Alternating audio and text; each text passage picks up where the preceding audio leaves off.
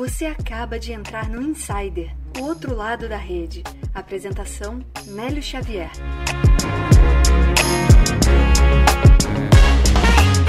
Olá, para você que acabou de apertar o play no Insider Podcast, está chegando aqui nesse podcast sobre conteúdos do LinkedIn. Eu sou o Nélio Xavier, o seu host. Estamos no episódio número 60. Meu Deus do céu, 60 episódios. Que felicidade que a gente conseguiu chegar a essa marca. Hoje, no nosso Insider, no Insider mais curtinho, você gravaria um vídeo para conseguir uma vaga de emprego? Se sim, você sabe como fazer isso? Olha, se você não sabe, a Karen Formaggio, que é co-founder na Somos Unique e ajuda pessoas a se transformarem em negócios, vai te ajudar com o que ela escreveu lá no LinkedIn. Ouve só o post que ela escreveu. Se alguma empresa pedisse para que você enviasse um mini vídeo antes da primeira entrevista, você negaria? Se sim, por quê?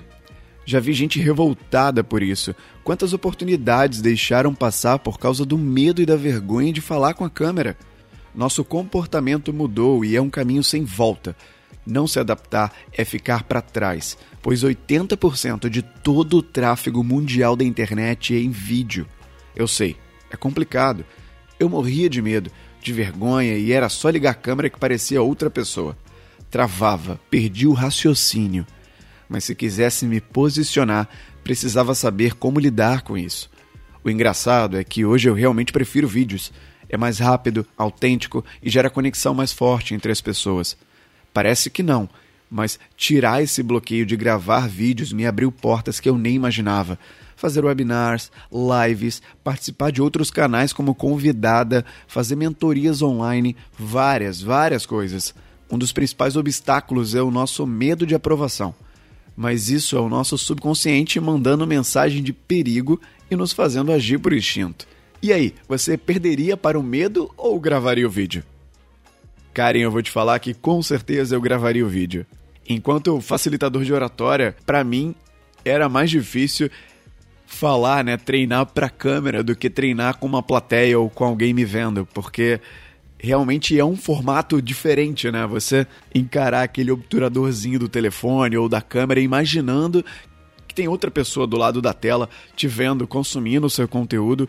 Olha, quer ver um exemplo bem legal desse negócio de gravar vídeo? O Richard Vasconcelos, que participou aqui do Artigos número 5, se eu não me engano, lá na Lio, que é a empresa que ele é CEO, a maior parte dos processos seletivos, dos recrutamentos, principalmente dos estagiários, eu até indiquei um amigo meu para estagiar lá, é através de vídeo. Eles pedem currículo somente depois do envio do vídeo. Então, o vídeo já demonstra a tua criatividade, você já tem uma predisposição e você ainda consegue reduzir a taxa de adesão daquelas pessoas que na real não querem trabalhar, entendeu? Foi o que ele falou pra gente. Porque quando uma pessoa faz um vídeo, ela tá disposta a botar a cara a tapa ali, literalmente, é porque ela está muito mais propensa a aceitar os desafios que vão vir a seguir, tanto no processo seletivo quanto caso ela entre na empresa. Então, tudo que a Karen falou aqui de você perder o medo, perder a vergonha e ligar a câmera para se gravar, isso já pode ser um ponto positivo, ser um destaque para você, um diferencial em processo seletivo, como ela destaca aqui, e até na sua rede social, né? Como ela disse, 80% de todo o tráfego mundial da internet é em vídeo. O segundo maior buscador da internet é o YouTube.